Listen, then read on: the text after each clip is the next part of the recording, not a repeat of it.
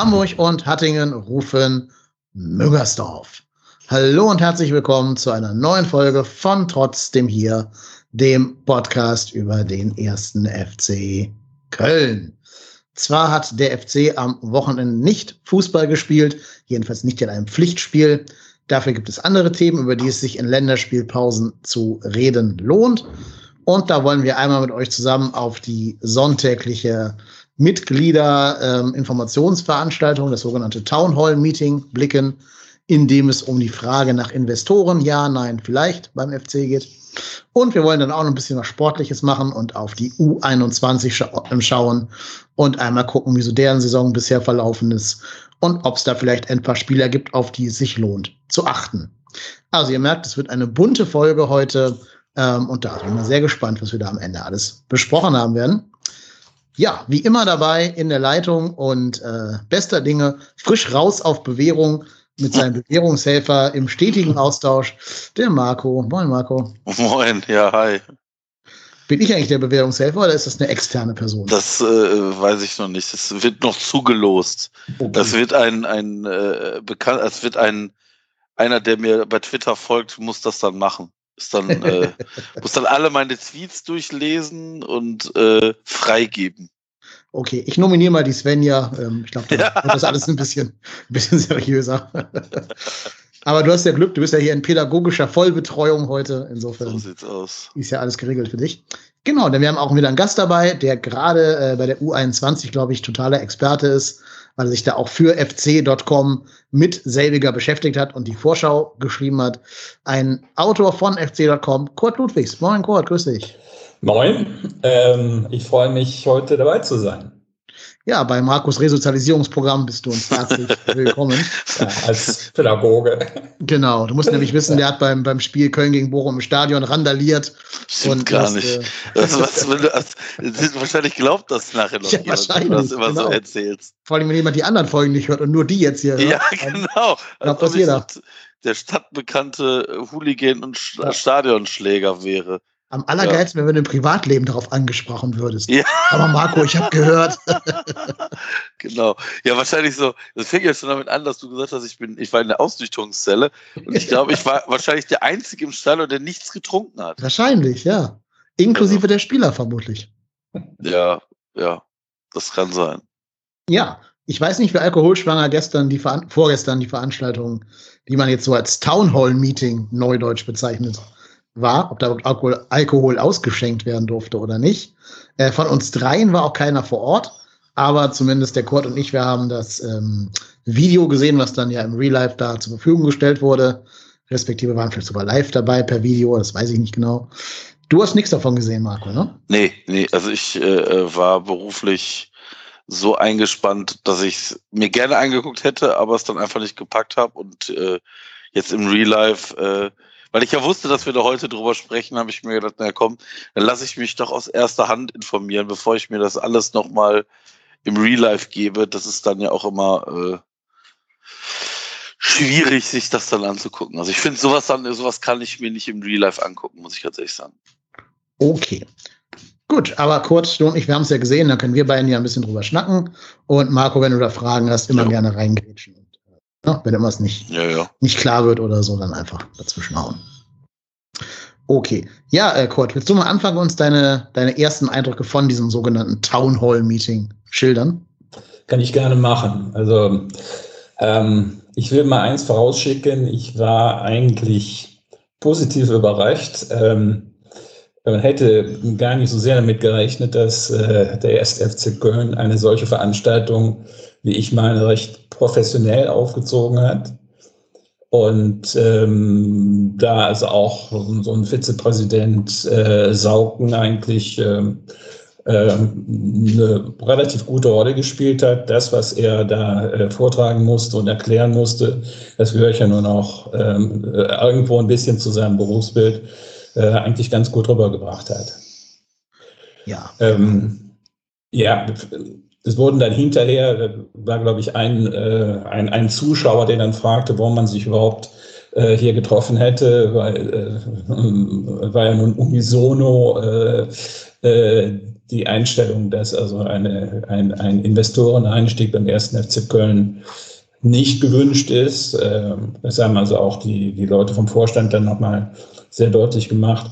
Äh, wobei ich fand, ähm, es waren jetzt nicht so äh, ganz tolle neue Erkenntnisse, die da ver verbreitet wurden. Aber es war, wie ich finde, äh, zum einen ganz gut, da nochmal so Zusammenhänge ähm, verstehen zu können, äh, etwa zwischen der Abschreibung von äh, Transfersummen und der Bildung von Eigenkapital. Das fand ich äh, eigentlich ganz interessant. Und zum anderen, ähm, der Vorstand äh, hat sicherlich äh, in den Jahren, äh, die er jetzt äh, äh, dem ersten FC Köln vorsteht, eine ganze Reihe von Fehlern gemacht. Ein Fehler ist ihm immer vorgehalten worden, dass äh, wenig transparent vorgehen würden. Ich fand, die, Ver die Veranstaltung war eigentlich sehr gut geeignet, diesem Vorwurf äh, entgegenzustehen und den auch äh, ein Stück weit zu entkräften. Mhm, genau. Also vielleicht, um mal alle jetzt ins Boot zu holen, wer überhaupt auf dieser Bühne stand.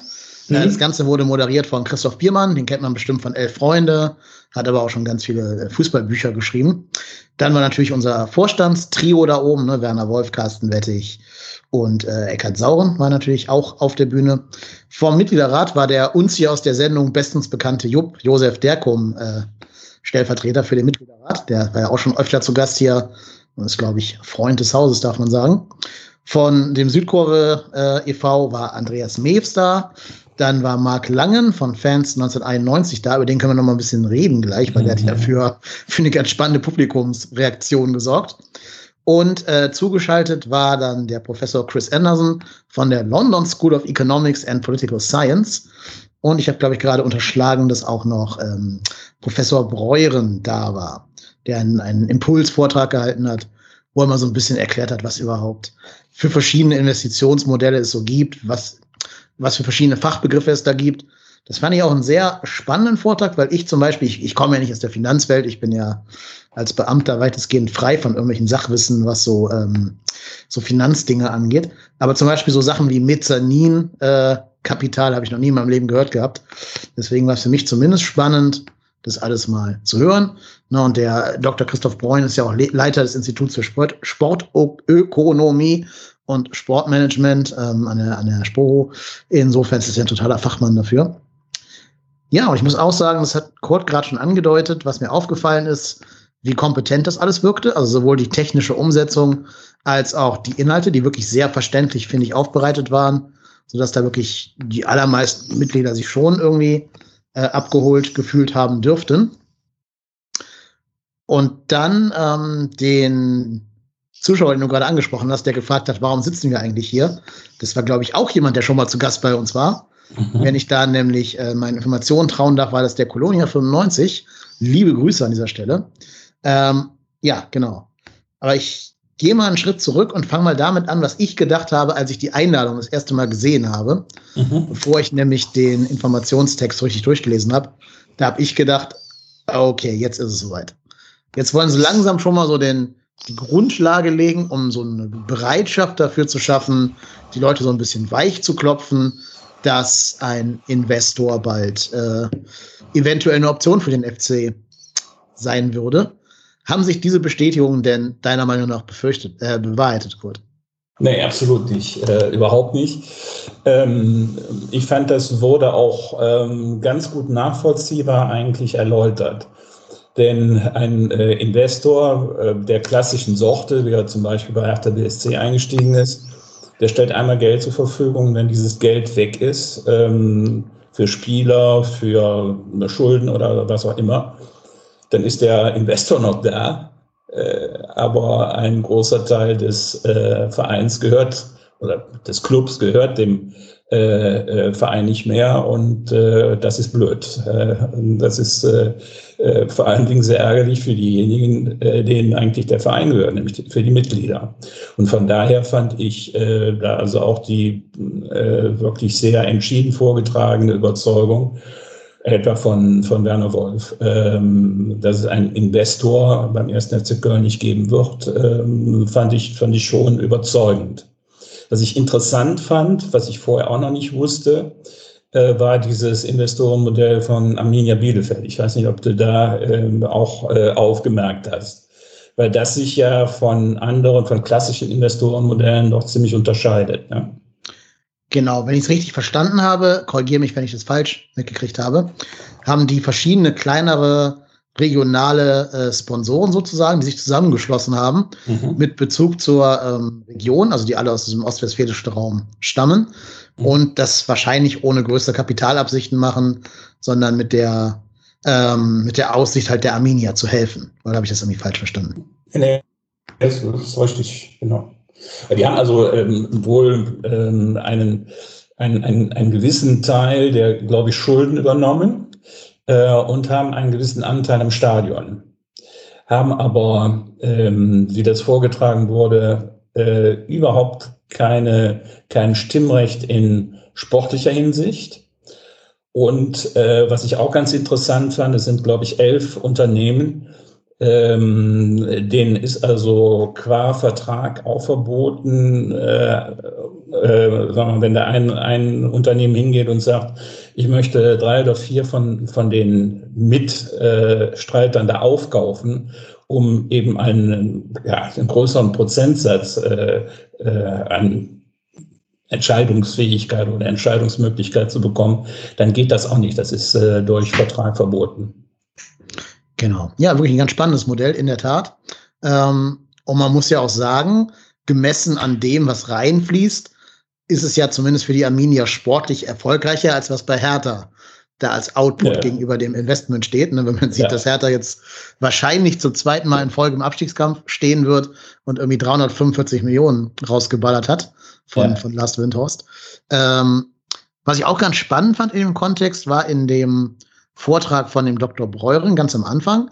Da hat er nämlich herausgestellt, dass die meisten Sportinvestoren das nicht tun, um damit ihr Kapital zu maximieren. Mhm. Die allermeisten betreiben so eine Art privates Sportwashing damit. Das heißt, die machen das, um ihr Ansehen zu steigen. Also entweder sind es halt Passionsprojekte, dass Leute einfach nur Fan des Vereins sind und deshalb da die Kohle reinhauen. Viele machen es aber auch zum Thema Sportwashing. Das heißt, die wollen ihr Unternehmen oder sich selber als besonders wohltätige Mäzene darstellen, äh, die irgendwie ganz viel für die Region tun und so.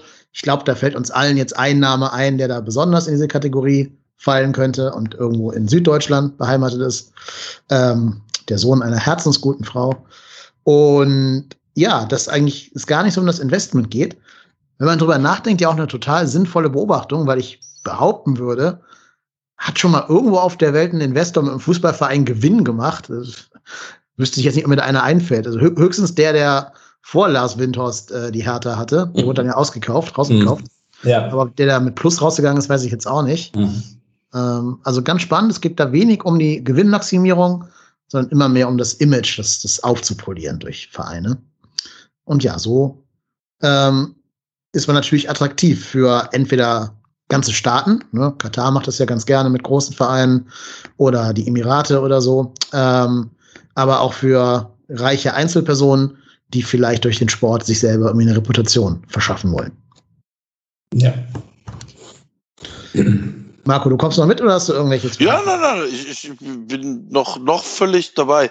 Also was, was mich gewundert hat, ist, ich habe ja, ich habe ja diesen, diesen äh, diesen Einladungstext auch ge gelesen. Ich war nämlich da auch bei dir, Dennis. Ich habe auch gedacht, oh, ist das jetzt hier schon die, die, das Einläuten der, der, der ersten Stunde? Äh, und ich habe mich, ich war ein bisschen verwundert, dass Alex Werle gar nicht dabei war.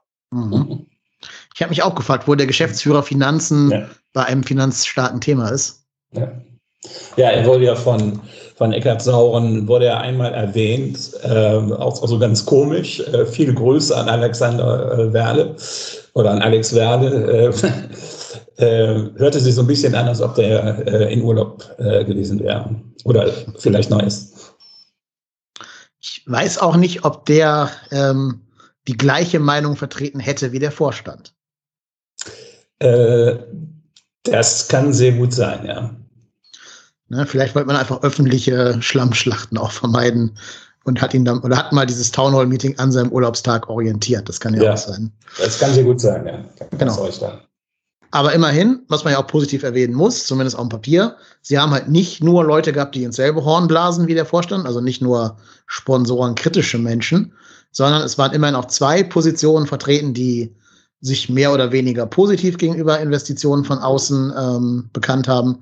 Das war einmal der Dr. Anderson, der in London, aus London zugeschaltet war und da ganz oft die Premier League als äh, leicht leuchtendes Beispiel genannt hat.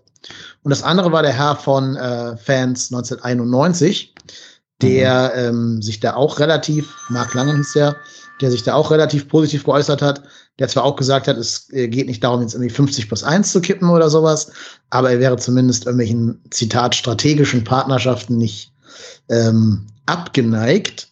Und das ist eigentlich so ein ganz spannender Typ, dieser Mark Lang. Also über den können wir mal ganz kurz reden, weil da kam ja aus dem Publikum auch eine entsprechende Nachfrage zu ihm. Mhm. Kanntest du den vorher? Nee, absolut nicht. Absolut ich auch nicht. Genau, und aus dem Publikum kam eben die Frage von, von einer Frau namens Katrin. Die hat dann gesagt, hallo, ich arbeite jetzt seit zehn Jahren oder keine Ahnung wie lange ehrenamtlich im, äh, bei Fans 91. Ich bin jetzt wirklich seit zehn Jahren ein sehr engagierter Mensch und ich habe Sie, Marc Lange, noch nie mehr im Leben gesehen. wer sind Sie und wer hat Sie legitimiert, für Fans 91 e.V. hier quasi stellvertretend äh, zu reden? Da muss man halt auch sagen, der wurde auch so vorgestellt. Das ist auch auf der Homepage so. Da steht dann Marc Langen, Komma, Fans 1991 e.V. Und das klingt dann so, als wenn er da irgendwie legitimiert wäre, für die ganze Gruppe zu sprechen. Mhm. Ich glaube, da muss man aber einschränken, dass dem nicht so ist. Also weder die Dame aus dem Publikum noch, äh, ich glaube, viele andere Menschen, die sich unter diesem Dachverband zusammengefunden haben, äh, wurden von ihm da vorher konsultiert und irgendwie um Stimmungsbild gebeten oder so. Ich weiß auch nicht, welchem Fanclub der angehört, der in diesem Dachverband halt drin ist. Ähm, kann ich jetzt nicht so ganz sagen. Aber ja, mein Gefühl war, die haben ihn halt genommen, damit eine Kontraposition vertreten werden kann. Und haben ihn vielleicht so ein bisschen, also wollten erst nicht sagen, das ist jetzt eine Einzelperson, eine Einzelmeinung. Und haben versucht, ihn so ein bisschen auf die Stufe mit den anderen zu heben. Also, ne, vielleicht spricht ja auch Andreas Mews nicht für alle Menschen in Südkurve, 1. FC Köln e.V., kann ich mir auch gut vorstellen, dass man da so ein bisschen so Pass pro Toto vorgegangen ist. Ja, war, war jedenfalls ein bisschen komisch. Ne? Also, ähm, ja, war auch. Auch, auch seine Reaktion fand ich. Genau, weil er hat die Frage auch nicht beantwortet. Nee, nee, nee. Er hat dann so eine typische Politiker-Antwort gegeben, hat dann so gesagt, ja, ich habe hab ein Kölsche Herz und ich bin schon ewig lange Fan, aber wer er jetzt ist und warum er da oben sitzt, hat er eben nicht kundgetan. Mhm. Ähm, ja, ganz clever. Hat leider auch keiner mehr nachgefragt von den anderen, die nachher noch Redebeiträge hatten. Schade. Hätte ich mir gewünscht, dass da irgendjemand sagt, sagen Sie mal, Sie haben die Frage gar nicht beantwortet falls er da war, um so ein bisschen Werbung für äh, die Idee des Investors, Investors zu machen, ist er, glaube ich, aber auch der falsche Mensch dafür gewesen, weil der, äh, ich will jetzt nicht persönlich werden oder sowas, aber er hat jetzt nicht so die, also er war jetzt rhetorisch nicht so derjenige, der von seiner Position überzeugen konnte und hatte dann eine etwas, ja, weiß ich jetzt auch nicht, so eine etwas befremdliche Ausstrahlung da oben auf dem, auf dem Podium. Ähm, also hat mich mit seinen Argumenten jetzt überhaupt null überzeugt, dass ich mich irgendwie der Investorenriege da mehr öffnen würde als vorher. Sehe ich auch so. Hm. Ja. Genau. Ähm, wir können ja mal unsere Positionen abklopfen. Wie seht ihr das Thema Investi Investoren beim ersten FC Köln? Marco, willst du auch mal was sagen? Ich, ich finde es halt, ich bin ganz ehrlich, also ich möchte keinen Investor haben, weiß ich nicht, einen Chinesen oder keine Ahnung was, äh, jemand, der hier nur Geld reinpumpt und wir nicht wissen, was damit passiert. Also ich möchte keinen Investor haben, um hier irgendwelche Löcher von Alex Werle gestopft zu bekommen. Ähm, ich glaube, wenn das irgendwann Richtung Stadionausbau äh, Beteiligung geht, muss man sich vielleicht eines strategischen Partners behelfen, um das Ganze, ich sag jetzt mal, finanzieren zu können und abwickeln zu können dann wünsche ich mir aber auch, ich sage jetzt mal so eine Bielefeld-Lösung. Jemand, der vielleicht, also ich, ich nenne jetzt einfach mal einen Namen, ohne zu wissen, ob die da ein Interesse hatten. Also wenn jetzt die Rewe-Gruppe sagen würde, Mensch, äh, wir machen das mit euch zusammen, also ein langjähriger Partner, wäre das für mich noch in Anführungsstrichen okay. Aber nur wenn dieser Partner halt tatsächlich nur irgendwie an der Stadion GmbH beteiligt wird, also kein kein Mitspracherecht bei strukturellen Themen hat. Dann ist das, wäre das für mich noch okay. Alles andere ist für mich ein komplettes No-Go. Ja, Marco, das, was du jetzt gerade gesagt hast, das kam auch von Vorstandsseite so ein bisschen durch. Ne? Ich weiß nicht, ob der Dennis das anders verstanden hat, aber ich meine, bei den, äh, bei den Themen äh, Stadion und äh, Ausbau des Geisbockheims, da wurde zumindestens dann so in den Raum gestellt, dass man sich da vorstellen könnte, dass es eine Betreibergesellschaft gibt, die also äh, da finanzielle Mittel äh, zur Verfügung äh, stellt und der erste FC Köln sich an dieser Betreibergesellschaft beteiligt. Allerdings eben so äh, auch anderes Kapital äh, zur Errichtung zum Beispiel oder zum, zum Ausbau des Geisbockheims oder zur Übernahme des Stadions oder wie er immer äh, nutzen würde. Das war der einzige Punkt, wo ich glaube, wo sagen wir mal so, diese sehr, sehr, sehr strikte Haltung und standfeste Haltung, kein Investor, wo der so ein bisschen, so ein ganz klein bisschen aufgeweicht wurde. So habe ich das jedenfalls verstanden. Mhm. Ja, glaube ich nämlich auch. Genau. Man hat immer ausgeschlossen, dass man halt in irgendeiner Art und Weise an die Anteile, an dem, am, am EV äh, rangehen möchte oder gar irgendwie so einen Hannover-Weg geht, wo man an 50 plus 1 rütteln wollen würde. Da hat man kategorisch ähm, den Riegel vorgeschoben. Aber in der Tat, bei diesen zukunftsgewandten Projekten Richtung, Richtung Steine und nicht Richtung Beine, hat man sich da schon ein bisschen offener gezeigt. Ähm, gerade auch, weil man sich sehr stark abgegrenzt hat davon, Investorengeld in die Mannschaft hinein zu investieren. Da wurde halt immer wieder Hertha BSC als abschreckendes Beispiel genannt. Ähm, auch da gab es sehr spannende Rechenmodelle dazu, wie man Spieler abschreiben muss in der Bilanz. Fand ich total spannend, genau. sich das ja. mal anzugucken. Also das war mir auch nicht bewusst, dass man ein Spieler, der, der 8 Millionen kostet und über vier Jahre da ist, jedes Jahr mit 2 Millionen abschreibt. Das war mir so nicht, nicht komplett präsent. Und da man sich eben dagegen so entschieden hat, zu sagen, ich stecke Investorengeld möglicherweise in die Mannschaft, weil es vielleicht kurzfristige sportliche Erfolge in Aussicht stellen könnte, ähm, ergibt sich da für mich im Umkehrschluss, dass das daraus, was du gerade schon gesagt hast, Kurt, nämlich, dass man bei anderen Projekten, die jetzt mehr so in Richtung Steine als Beine geht, dem Ganzen durchaus nicht komplett abgeneigt wäre, wenn es denn sinnvoll ist. Vor allem, was man auch abgelehnt hat oder zumindest als sehr schwer möglich dargestellt hat, ähm, waren die Ideen noch über Genussscheine oder Mitgliederanteile nochmal irgendwie große Kapitäle rauszukitzeln. Also da hat man sich, glaube ich, weitestgehend von verabschiedet von der Idee, dass er jetzt gerade über die Mitgliederschiene viel zu holen, holen sei. Ähm, Habe ich auch so verstanden, wobei ähm, das ja auch von, von, äh, von Sauren so erläutert wurde, dass, also zum Beispiel, wenn man jetzt nochmal eine Fan, Fananleihe auflegen würde, die ja nicht als Eigenkapital dann einfließen würde, sondern als Pfandkapital. Ne? Und das, also diese, diesen, diesen ganz entscheidenden Punkt des Eigenkapitals, der also für die Lizenzierung äh, so unwahrscheinlich wichtig ist, eben nicht verbessern würde. Genau. Und da an dem Punkt kam dann eben der, äh, dieser Aspekt der, des sogenannten äh, Mezzanin-Kapitals ins Spiel, weil das im Unterschied eben zu solchen äh, Möglichkeiten, also etwa der Fananleihe, äh, sehr wohl als Eigenkapital angerechnet werden kann, wenn zwei Bedingungen erfüllt sind. Ne? Also wenn es entsprechend langfristig ist und eben auch die Bedienung ähm, oder die, die Rückführung dieses, äh, dieses Kapitals mit Zinsen nachrangig äh, äh, gestaltet ist. Unter diesen Bedingungen wäre also oder ist dieses Mezzaninkapital, was ja wohl in unbekannter Höhe schon äh, geflossen ist, äh, eben als Eigenkapital deklarierbar.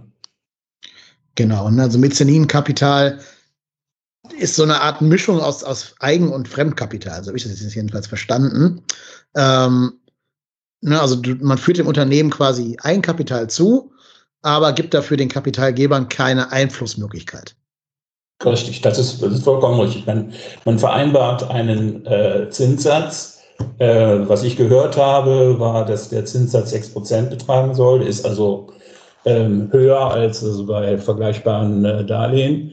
Ähm, aber diese 6% werden eben nur dann bezahlt, wenn der Verein wieder Plus macht. Das ist das Attraktive, also das andere Attraktive, äh, neben eben der Tatsache, dass äh, das Mezzaninkapital als Eigenkapital an, angerechnet wird und für die Lizenzierung dann eben ausgesprochen wichtig ist. Genau. Ja, das ist ganz spannend. Ähm, also, wenn ich jetzt mal die Zukunftsbrille aufsetzen möchte, gehe ich davon aus, dass wir in 30 Jahren, vielleicht 20 Jahren, also vielleicht, wenn wenn Markus Kinder so ähm, gerade an die Universität gehen werden. Dass es dann normal sein wird, dass deutsche Vereine Investoren haben, nach englischem Modell. Mhm. Also ich, ich glaube nicht, dass wir in 20 Jahren noch so wie jetzt an 50 plus 1 festhalten werden. Ähm, ich gehe davon aus, dass irgendwann mal irgendwer vor den Europäischen Gerichtshof damit gehen wird, äh, mit dieser Sonderregel, die der Fußball für sich einnimmt und da aller Wahrscheinlichkeit nach Recht bekommen wird, wenn da halt ein Verein gerne mit seinem Verein machen möchte, was er will. Ähm, also ich kann mir nicht vorstellen, dass es dieses Fan-basierte Modell, was wir jetzt gerade haben, für immer und ewig gelten wird. Ähm, jetzt wahrscheinlich deshalb, weil ich vor allen Dingen Pessimist bin und mir zwar wünschen würde, dass dem so ist, aber mir fehlt da ein wenig die Vorstellungskraft für. Deswegen glaube ich schon, dass wir ganz, ganz langfristig auch beim ersten FC Köln Sponsoren sehen werden. Ähm, aber das ist so langfristig, dass es jetzt mit dem jetzigen Vorstand und mit dem jetzigen Mitgliederrat und so weiter, also der jetzigen Generation Mitgliederrat, glaube ich, recht wenig zu tun haben wird. Die haben sich ja auch, um das nochmal zu sagen, alle sehr, sehr klar gegen Investoren und Anteilsverkäufe vor allen Dingen ausgesprochen bei, also was den Verein angeht an sich. Ähm, ja, und an den Worten müssen sie auch messen lassen, werden sie auch tun. Ich habe da keine Zweifel dran, dass sie da irgendwas, irgendwas versuchen. Aber wir haben es ja auch schon anklingen lassen, ob jeder im Verein das ganz genauso sieht, wie die Herren auf der Bühne, sei mal zu bezweifeln gewesen. Ähm, ja, genau. Deswegen glaube ich, über kurz oder lang wird es uns schon noch blühen, dieses Schicksal. Aber da habe ich noch mal eine kurze Frage. Das habe ich mir nämlich letztes Mal überlegt. Alex Werle kann doch aber gar nicht in Personalunion irgendwas vorantreiben. Weil Stand jetzt ist ja die KGAA eine, also ist der, ist der e.V. ja 100% Träger der KGAA. Also ohne den Verein kann Alex Werle ja gar nichts machen, oder? Kann er sowieso nicht, weil die Satzung sieht ja vor, dass maximal 25 Prozent ja, veräußert genau. werden können. Aber da gibt es jetzt einen Satzungsänderungsantrag ähm, mhm. auf den nächsten MV. Man vermutet auch, dass diese, dieses Town Hall Meeting jetzt am Sonntag mit diesem Satzungsänderungsantrag äh, zu tun hat. Ich weiß nicht, ob ich es ganz richtig verstanden habe, aber ich habe rausgehört, dass ähm, man diesen Satzungsänderungsantrag dahingehend formuliert hat, dass ab jetzt ab dem ersten Prozent schon die so Mitglieder gefragt werden sollen. Ganz genau. Also die Rechte sollen quasi noch beschnitten werden vom, ja. vom Vorstand sozusagen. Ähm, und das scheint mir der aktuelle Vorstand durchaus gut zu heißen, dass dem so ist. Da wird vielleicht auch ein bisschen vorgebaut, weil das ist ja die eigentliche Krux. Alex Werder allein kann nichts machen. Aber irgendwann muss mal ein neuer Vorstand gewählt werden. Mhm. Und es werden auch ständig neue Mitglieder in den Mitgliederrat gewählt. Ne? Und wie das so ist manchmal bei äh, Wirtschaftsübernahmen oder so, es kann reichen, an den richtigen Stellen die richtigen Vertrauten sitzen zu haben. Aber irgendwann läuft auch der Vertrag von Alex Werler aus. Ne? Das ist richtig, ganz genau. Und vielleicht ist der Lockruf aus wo auch immer her dann doch irgendwann so stark, dass er äh, seine Zelte in Köln abbrechen wird. Ja, ich vermute auch, er sieht, dass er hier jetzt langsam ein Limit erreicht hat. Ähm, wenn er da Ideen hat, sich gerne Investoren zu öffnen oder so, ist er ja vielleicht bei anderen Vereinen auch einfach ein bisschen besser für sich selber aufgehoben. Ganz genau. Er hat noch zwei Jahre Vertrag, ne, also bis 2023 ja. der. Ja. Genau. Das müsste man mal gucken, wann zum Beispiel in Stuttgart oder so der, der Vertrag da ausläuft von dem dortigen Finanzgeschäftsführer und dann mal gucken. Mhm.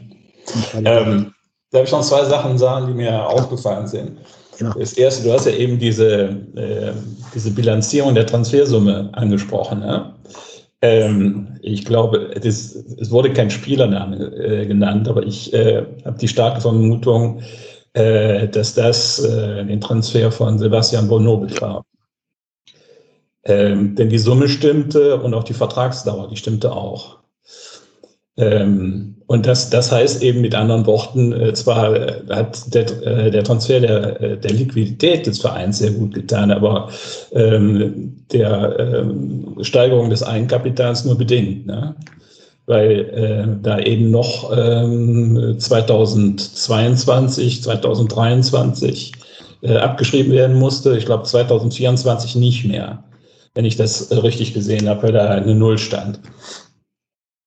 Ähm, das war das eine, was mir aufgefallen ist. Das zweite fand ich total spannend. Ich wusste es nicht, ihr, ihr werdet es wahrscheinlich wissen, der äh, Chris Anderson sagte, dass man also, oder Werner Wolf sagte es, glaube ich, aber in Bezug auf Chris Anderson, ähm, wenn du in England eine Dauerkarte ähm, für einen Verein kaufen willst, dann ist die teurer als die Summe der Einzelspiele. Mhm. Mhm. Äh, beim FC ist das so, so hat es jedenfalls Werner Wolf erklärt, dass man bei einer Dauerkarte sechs Spiele umsonst kriegen würde.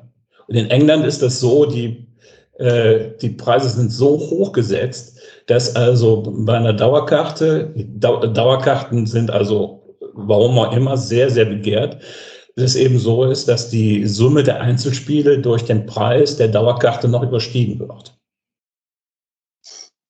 Wahnsinn. Wahnsinn. Wahnsinn, ja, ja. Ja, das hatte ich gar nicht mitgekriegt. Das fasziniert mich gerade ein bisschen. Aber gut, ist dann wahrscheinlich eher ein, eine Unterstützung für den Verein als irgendwie eine Ersparnis für einen selbst. Ja, ja. Werner Wolf erklärte das so, dass die Investoren das so wollten. Ne? Mhm. Also eben auch die, äh, die, auch die Einzeltickets sind ja also dermaßen teuer in England, ja. kann man sich nicht ja. vorstellen. Ne? Ja, ja da, da, sind also die, die deutschen Ticketpreise, die ja auch schon ganz ordentlich sind, die sind also, das ist ein Kinderspiel dagegen. Ne? Ja, ich wollte einmal zum Premier League-Spiel ganz kurz vor dem Ausbruch der Corona-Krise, also irgendwie im März 2020 wahrscheinlich. Und da spielte in dem Moment aber kein einziger von den großen Vereinen in London, mhm. sondern nur, ich weiß gar nicht mehr, auf jeden Fall einer von den ganz, ganz, ganz unprominenten Londoner Vereinen und auch gegen einen wirklich sehr unattraktiven Gegner. Das war echt sowas so, vom Kaliber, wenn bei uns jetzt Bielefeld gegen Fürth spielen würde. Mhm. Und die wollten die Karten veräußern für die billigste, die war sehbehindert, 85 Pfund. Boah. Und da eine Sehbehinderung heißt wahrscheinlich, du hast da so einen Pfosten im Gesicht. Ja, sicher, klar. Ja. ja. also, ja, das war die billigste. Also normale Kategorie ging bei 110 Pfund los. Und das war jetzt nicht Tottenham oder Chelsea. Das war ja. irgendwas Kleineres. Wahnsinn. Ja. ja, auf jeden Fall. Also, ja, das ist schon eine Spirale, die ich hoffe, dass wir sie hier in absehbarer Zeit nicht erreichen werden. Ähm, noch ganz kurz zu Borno, das glaube ich nämlich auch, gerade weil er ja mal in so einem Nebensatz so halb scherzhaft erwähnt hat, dass wenn Wolfsburg Pokalsieger wird, yeah, dass da noch mal Geld fließen könnte. Also, ich wusste gar nicht, dass der, dass der, auch witzig sein kann. Ne? Ja, also. in der Tat. Ja, genau. Jo. Haben wir das Town Hall Meeting damit genug besprochen oder ist für euch noch irgendwas offen? Nö. Nö. Dann könnten wir an dieser Stelle noch eine äh, Hörerfrage einschieben. Die passt nämlich gut zu dem, was wir gerade besprochen haben. Und die kommt von Captain Cabanis. Liebe Grüße, Captain Cabanis. Geiler Username. Ja, ja. Ähm, er sagt, er möchte als Mitglied keine Investoren haben. Aber welche Alternativen sehen wir denn, ähm, um sich langfristig in der oberen Tabellenhälfte der ersten Bundesliga zu etablieren? Außerhalb dessen, dass man halt junge Leute ausbilden und teuer verkaufen muss. Ähm, also das mit dem äh, ich finde das Hilfsverb am Ende äh, falsch. Ähm, ich finde, wenn man, wenn man es schafft, junge Leute auszubilden und dann teuer verkaufen kann, dann ist das also der beste Weg, ähm, um also das, ähm, äh, dieses, dieses Problem zu lösen. Äh, vielleicht kommen wir ja ganz am Ende äh, hier unserer Sendung, kommen wir, kommen wir dann noch zu, das nächste Spieltag gegen SC Freiburg. Ich finde, der SC Freiburg ist ein Paradebeispiel dafür. Ne? Ich habe mir mal so die Transferbilanz von denen angeguckt. Ne? Die haben äh, etwas gemacht, was gute Kaufleute tun, nämlich die haben äh, Gutes billig eingekauft und dann äh, mit Gewinn veräußert. Und ich denke, dass das äh, sicherlich ein großer Mosaikstein ist, um äh, diese, ja, äh, das, das Kapitalproblem äh, lösen zu helfen. Hm. Ich glaube sogar, dass man die Chance dazu schon mal auf dem Silbertablett hatte. Und zwar vor vier Jahren, als wir uns für Europa qualifiziert haben und für Anthony Modest 30 Millionen Euro bekommen ja. haben. Ja. Also wenn man damals strategischer agiert hätte und sich vielleicht nicht auf Gehalts- oder äh, Quatsch, Ablöseforderungen von gewissen anderen Bundesligisten eingelassen hätte und vielleicht nicht direkt abgestiegen wäre im, im darauffolgenden Jahr. Ähm, das war eine einmalige Chance, den FC ungefähr so in der Kategorie von Freiburg zu etablieren.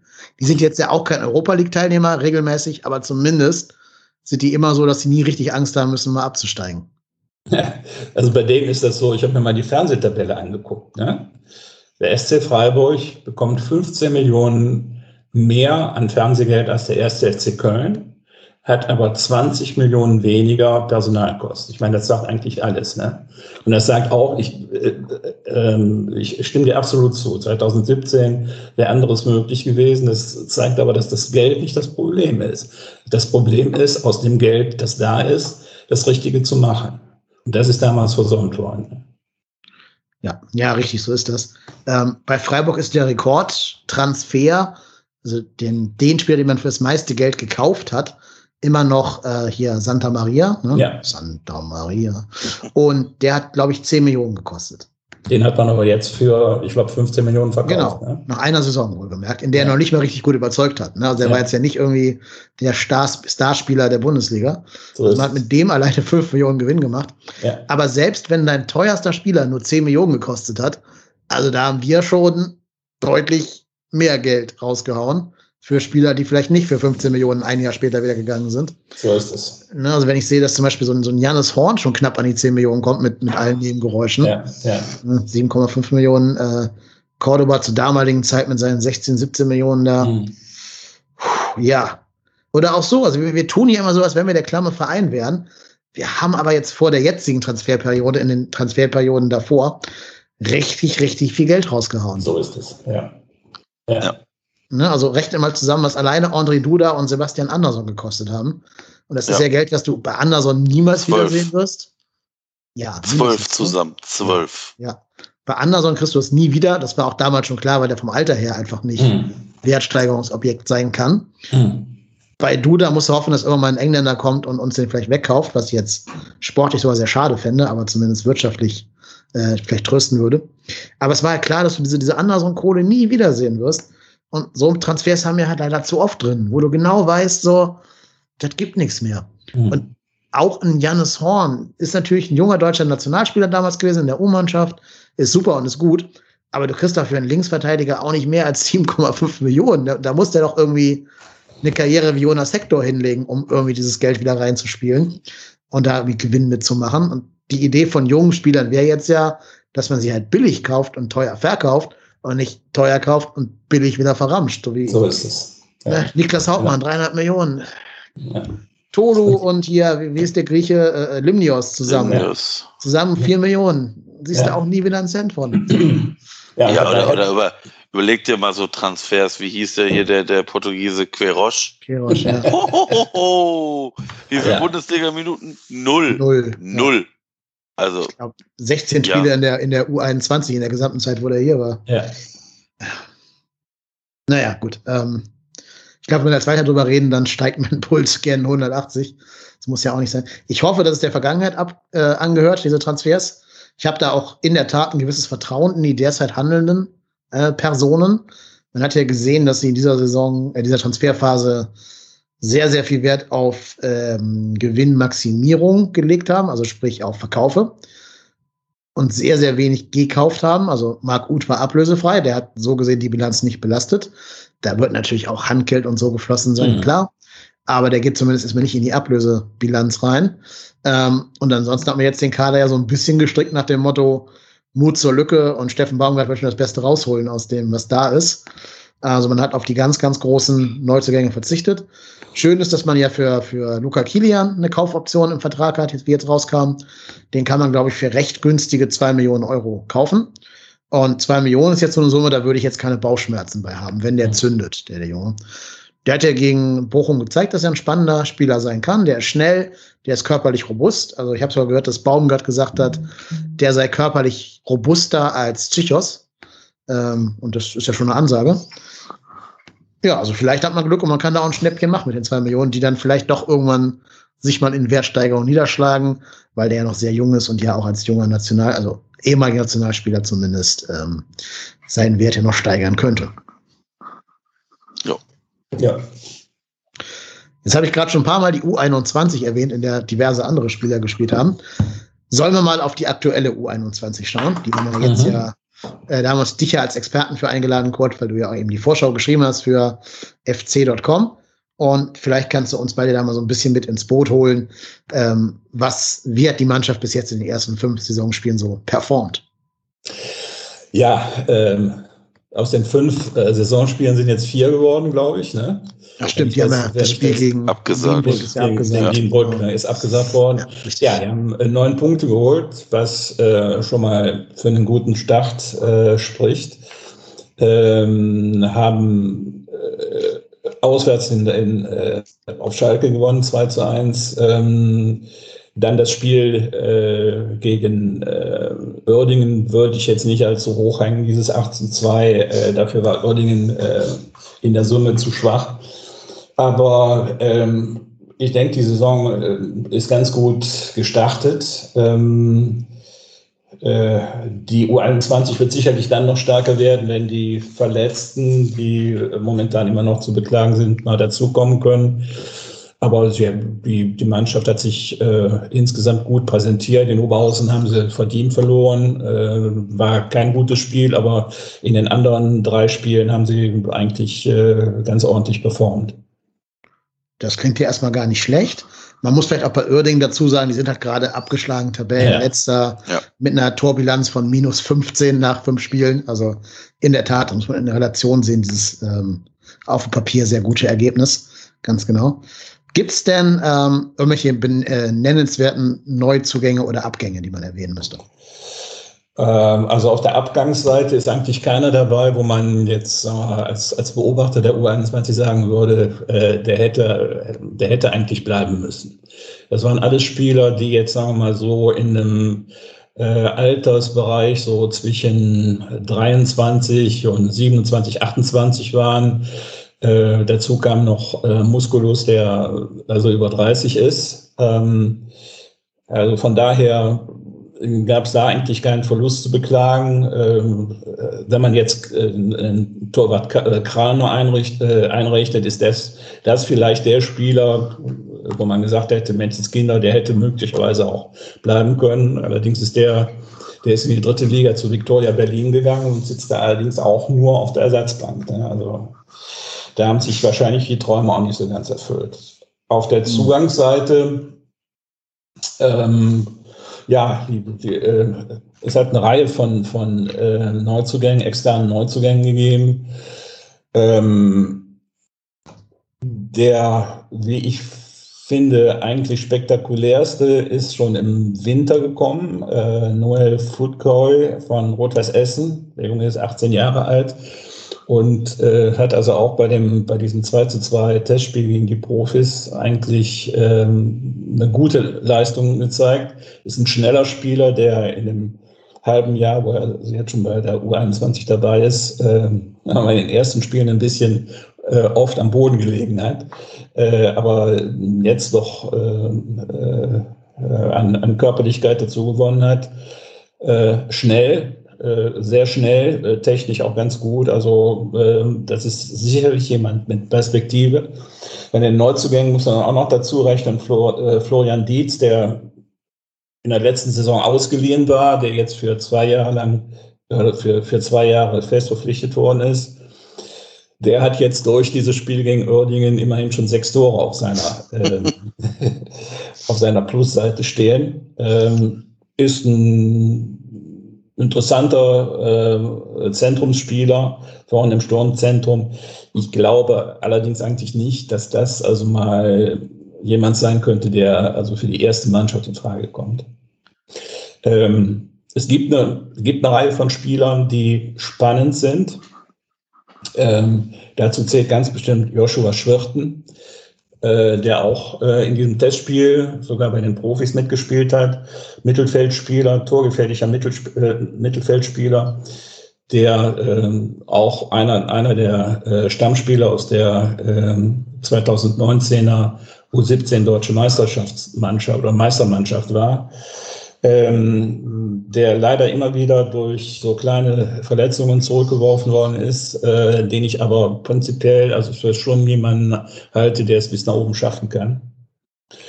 Ähm, dann gibt es einen Innenverteidiger, der jetzt von der U19 zur U21 gekommen ist, Yusuf Örnek, äh, der sich eigentlich sehr gut macht. Äh, jemand, der also auch ein gewisses Tempo mitbringt, was ja beim FC nicht so sehr verbreitet ist. Ähm, eigentlich äh, technisch ganz gut, zweikampfstark, also aus dem könnte was werden.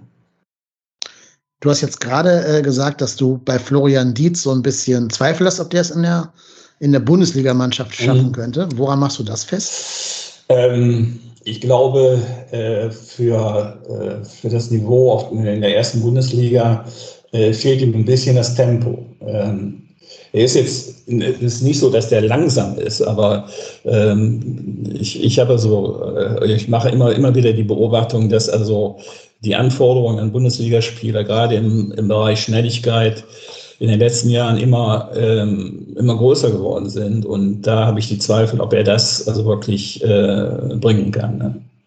Also so ein bisschen das Tanayalcin-Problem sozusagen. Äh, ein, ein bisschen, ja. Ein bisschen. Ich glaube, ich glaube, Position. Ja, ja, ja, ja aber ich glaube, Dietz ist ja auch schon 23. Ich das glaube, da ist es, ja. ist es ja sowieso immer noch mal irgendwie schwieriger, da den Sprung noch mal zu den Profis zu schaffen, als wenn du, ich sag mal, 18 bist.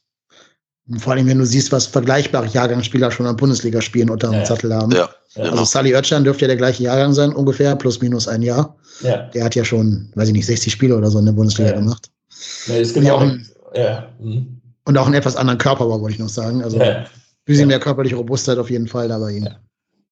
Also bei Dietz könnte ich mir vorstellen, dass der mal in der dritten oder vielleicht sogar in der zweiten Liga landet. Aber ähm, wie gesagt, äh, in der ersten Mannschaft sehe ich den nicht. Hm.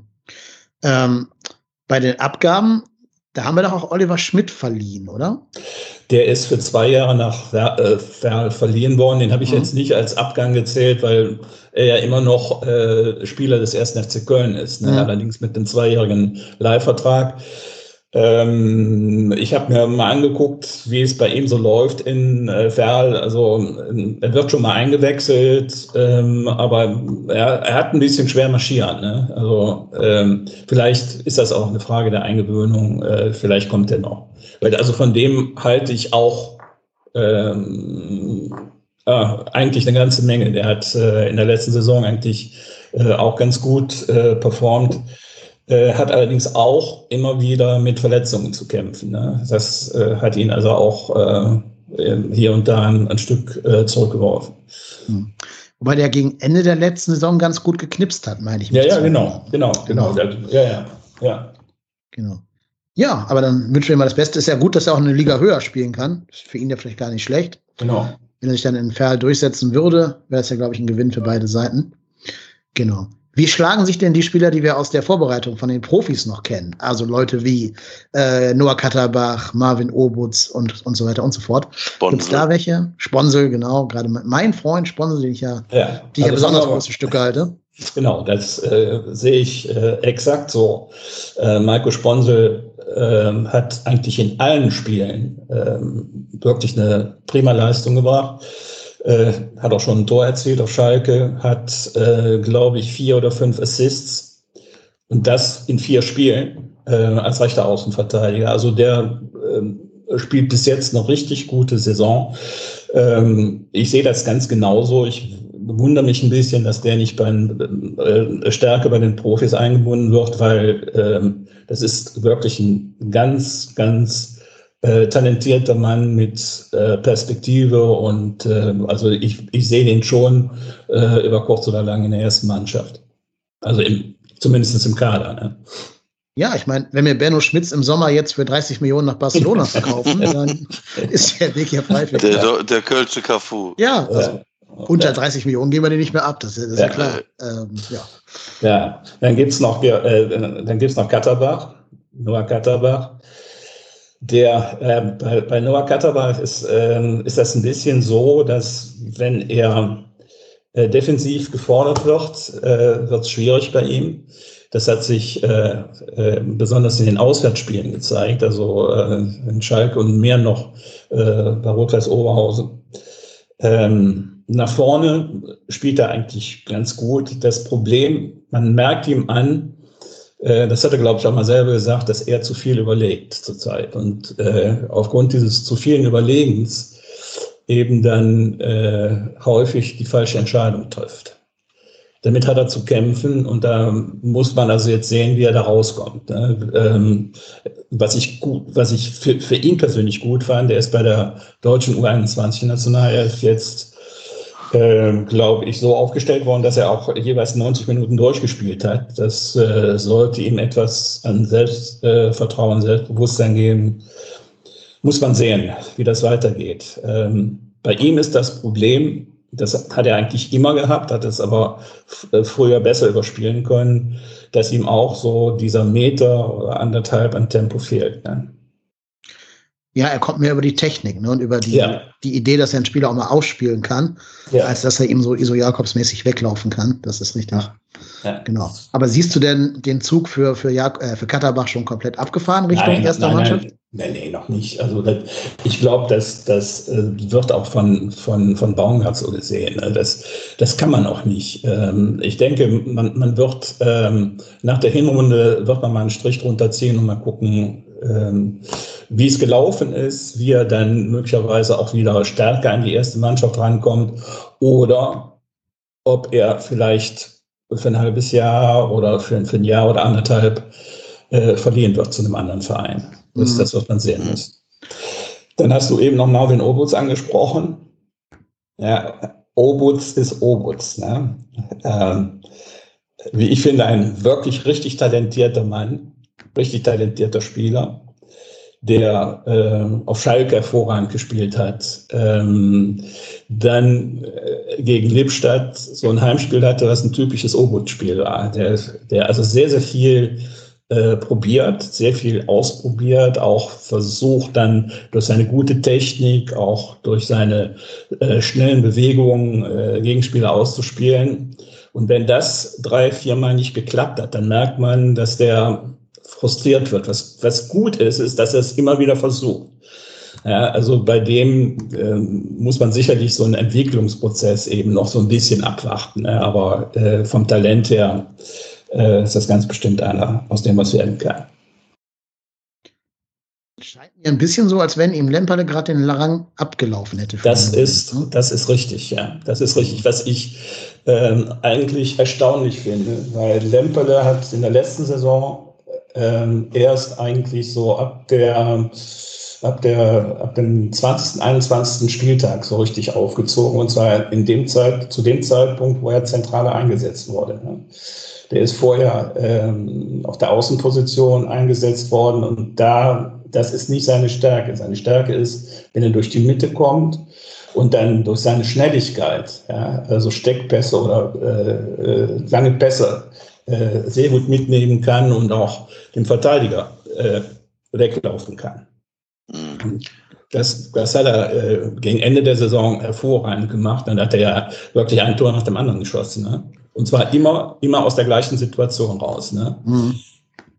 Hat ja auch einen sehr guten Abschluss, der mich ja schon ein bisschen an einen gewissen anderen Spieler aus dem Nachwuchs des FC erinnert. Natürlich sage ich jetzt hier keinen Namen, um keinen Druck aufzubauen auf den guten, auf den guten Lemperle. Aber ich, ich habe den auf jeden Fall in meiner äh, Kicker-Manager-Elf, weil ich glaube, der könnte so ein bisschen die positive Überraschung der Saison werden. Was für mich schon wäre, wenn er drei, vier Tore jetzt schießt.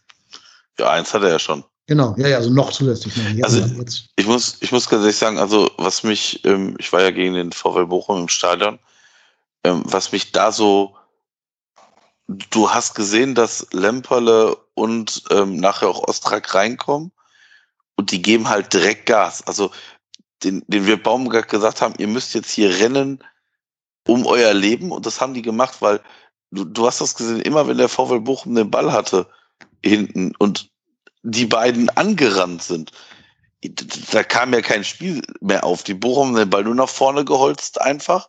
Und ähm, ich glaube, das hat, ich glaube, das ist auch vielleicht der so ein bisschen der Vorteil von Tim Lemperle, dass der halt eine wahnsinnig hohe Geschwindigkeit äh, hat. Und ich glaube, das ist gerade in diesem Baumgart-Fußball aktuell wirklich eine Waffe, die du dann halt auch von der Bank bringen kannst. Mhm. Mhm. Also war schon, das war schon nicht schlecht. Er hat halt den Vorteil, dass er auch, er ist, er ist so ein geradliniger, geradliniger Spieler, ne? der also ähm, so auch von seiner ganzen Spielanlage sehr geradlinig ist. Ne? Während Obutz so ein bisschen der Filigrantechniker ist, ne? der also sehr viel so auch so auf ganz engem Raum macht. Ne? Das ist so, so ein bisschen der Unterschied und ähm, Lemperle hat jetzt wirklich, das, das sehe ich genauso wie der Dennis, der hat so einen, einen Riesenschritt gemacht. Ne? Jetzt muss man gucken, dass, das, dass er das beibehält und äh, wie schnell das in die andere Richtung gehen kann, haben wir bei Katterbach gesehen. Ne? Ja, genau. Also ich will auch nicht irgendwie Druck auf ihn aufbauen mit meiner Prognose, dass ich ihn da in meiner Kicker 11 genommen habe. Also Ich vermute, er hört uns eh nicht zu. Insofern ist er da vielleicht sicher. Aber ähm, ja, falls doch, liebe Grüße. Nee, aber es ist ja, ist ja allein cool, dass wir, also Marco und ich haben ja die Saisonwette gemacht, wo mhm. wir für den Einsatz jedes U23-Spielers, was zahlen wir da? Ein Euro, glaube ich, ne? Oder? Wie viel, Marco? Ja, ein Euro. Ein Euro. Und das ist der verlässliche äh, ähm, äh, Geldgarant bis jetzt in dieser Saison. Also damit ja. haben wir, glaube ich, am meisten Geld umgesetzt, plus die beiden Modest-Tore. Aber das ist ja alleine erfreulich, dass wir halt drei, vier, fünf Spieler haben, die in diese U23-Alterskategorie fallen und in jedem Spiel zumindest eingewechselt werden, wenn nicht sogar Startelf spielen. Also sogar Thielmann ist ja so ein Startelf-Kandidat, mhm. wenn er fit ist. Ähm, ja, und die könnten ja sogar alle noch bei der, bei der zweiten Mannschaft spielen. Ähm, das ist schon, also schon, glaube ich, auch eine Sache, die nicht viele Bundesligisten im Moment gerade aktuell von sich behaupten können. Ich glaube, dass das auch wirklich die Chance ist, ne, die der FC zurzeit hat. Ne.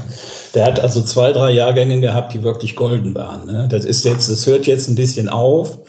Äh, bei der U19 ist es noch ein bisschen, ist es noch besser als bei der U17.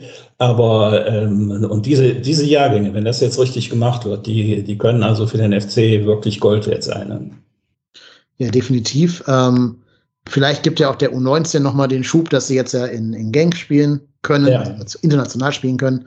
Das kann ja auch nochmal den einen oder anderen ein bisschen weiterbringen, gerade wenn es mehr als diese zwei Spiele werden sollten. Genau. Aber ähm, ich habe auch das Gefühl, dass man im Verein verstanden hat, was für ein, auf was für einem Goldschatz man da eigentlich sitzt. Das war ja auch nicht immer so, ne? Also gerade da die, mhm. die Ära Markus Anfang fand ich als sehr verschwendet, was Jugendförderung mhm. angeht. Ja. Damals war ja auch schon Katterbach immer so der, wo man sagte, der wäre auf dem Sprung. Und wir hatten ganz viele Spiele in der zweiten Liga, wo wir auch mal so 3, 4, 5, 0 geführt haben, mhm. weil Simon Terodde und John Cordoba 16 Tore geschossen haben in dem mhm. Spiel, wo man ihn mal hätte reinschmeißen können. Wo ja nichts passieren kann, weil er mhm. wird ja nicht fünf Tore verschulden in so einem Spiel. Mhm. Und das ist ja nie passiert. Ne? Ähm, und da denke ich mir immer, egal ob du sagst, der ist soweit oder der ist nicht so weit, bei 4-0 gegen Regensburg oder so kannst du da mal auch mal einen jungen Spieler reinhauen. Das hat er nicht gemacht, auch nicht mit so Leuten wie Darko Schulinov oder so, die jetzt ganz woanders spielen. Ja. ja die vielleicht auch ein bisschen überhyped waren im Falle von, von Scholinov, muss man auch dazu sagen. Der kommt ja auch nicht ganz gut zurecht bei seinen diversen Vereinen nach uns. Ähm, aber trotz allem für mich eine verpasste Chance. So ist das, ganz genau. Jetzt muss man dazu auch sagen, also vielleicht nicht nur nicht nur Anfang nennen. Wir hatten ja damals auch einen äh, Geschäftsführer, äh, Geschäftsführer Sport, der also so auch seine sehr dezidierten Ansichten darüber hatte, ähm, wie, wie Jugendspieler und Nachwuchsspieler äh, zu behandeln sein. Und äh, dem haben wir wirklich sehr, sehr viel zu verdanken. Ne? Ja, zum Beispiel, ja. indem man sie zu Bayer Leverkusen abgibt. das ist ja auch schon wieder passiert jetzt. Ne? Die haben doch auch jetzt ein hoffnungsvolles ja. Talent aus der U14 oder was war's abgeworben. Ja, U14, genau. Genau, mit, der, mit, der, äh, mit, dem, mit dem Versprechen, dass er dort in der U16 spielen darf. Bei U17 sogar. Oder U17, U17. okay. Ja. Der Junge ist, ist, ist 13, er wird jetzt, glaube ich, erst 14. Mhm. Und ähm, ich habe mal nachgeguckt, der, der spielt auch wirklich in der U17. Ne? Also es ist nicht nur so, dass die dem das versprochen haben, sondern ähm, der wird auch wirklich aufgestellt. Schon krass, ich kann mir gar nicht vorstellen, wie ein 14-, 15-Jähriger bei den 17-Jährigen mitspielen soll. Ich habe das, ganz ehrlich, ich habe das nicht glauben wollen. Ne? Ja. Es ist, ist wirklich so. Wie das jetzt aus, aus, aus welchen Beweggründen das äh, gemacht worden ist, muss man ja immer vorsichtig sein. Ne? Ähm, ich würde da also auch, auch nicht davon ausgehen, dass der FC da irgendetwas falsch gemacht hat. Das glaube ich, glaube ich ehrlich gesagt auch nicht. Weil also dieses, dieses Angebot ja, für einen 13-Jährigen, du kannst jetzt bei uns U17 spielen, bei Bayer Leverkusen immerhin, ne? das ist natürlich äh, schon ein Wort. Ne? Das geht ja normalerweise auch einher mit Mama und Papa kriegen dann auch eine Anstellung. Äh, die verkaufen dann Fanschals oder was der Geier. Wahrscheinlich, wahrscheinlich. Ja. ja. Und dann ist auch für die Familie einfach eine wirtschaftliche Überlegung, ob man da vielleicht die ganze Familie auch absichern möchte. Ja. Kann ich halt verstehen. Also hätte ich jetzt ein talentiertes Kind, würde ich mir auch dreimal überlegen, ob ich nicht so einem Angebot äh, erliegen würde. Ja. ja, wobei das, ich, ich, ich muss ganz ehrlich sagen, ich ähm, habe das im, im familiären Umfeld miterlebt. Also das, das Patenkind meiner Frau, ähm, der ist jetzt 18. Ist das der Bochum-Fan? Ja, ja, genau. Ah, ja, genau. okay. Der Julian, äh, liebe Grüße, Julian. Ähm, der hat, ähm, da war der 14, ne 13, 14 hat er für den VfL Bochum äh, in der Jugendmannschaft gespielt. Mhm. Und ähm, der Druck, den die da bekommen, der ist schon Wahnsinn. Und der ist für so, ich sage jetzt mal vorsichtig, Heranwachsende echt gefährlich, weil man darf eins nicht vergessen, die gehen alle noch zur Schule. Mhm. Und also wie gesagt, ich habe das jetzt immer nur so logischerweise da beim, beim VfL Bochum betrachtet, weil mich das natürlich interessiert hat, wie, wie, wie wird da mit dem umgegangen? Jetzt, das fand ich schon heftig. Also wenn du da irgendwie am Rand bist von so einem Jugendspiel, weil da habe ich mir das ein oder andere Jugendspiel natürlich auch angeguckt und wie da mit denen umgegangen wird, dass die, die werden teilweise echt behandelt wie, wie kleine Profis. Also auch in der Ansprache, da habe ich mir immer gedacht, so alter Junge, also als der Trainer dann irgendwie gesagt hat, ja, ich erwarte hier mehr von euch und äh, ihr seid ja keine Luschen, habe ich mir gedacht, ja, hey, du sprichst mit einem 14-Jährigen. Mhm. Also das fand ich schon teilweise beängstigend und ähm, bei ihm war es dann so, der hat dann im Prinzip einmal den Weg über, über Wattenscheid genommen, die ja auch eine sehr gute Jugendarbeit hier im mhm. Ruhrgebiet machen. Und der hat einfach an diesem Leistungsdruck seinen Spaß am Fußball verloren. Mhm. Und das finde ich dann immer schon bezeichnend, weil man macht diesen Jungs ja auch immer eine wahnsinnige Hoffnung.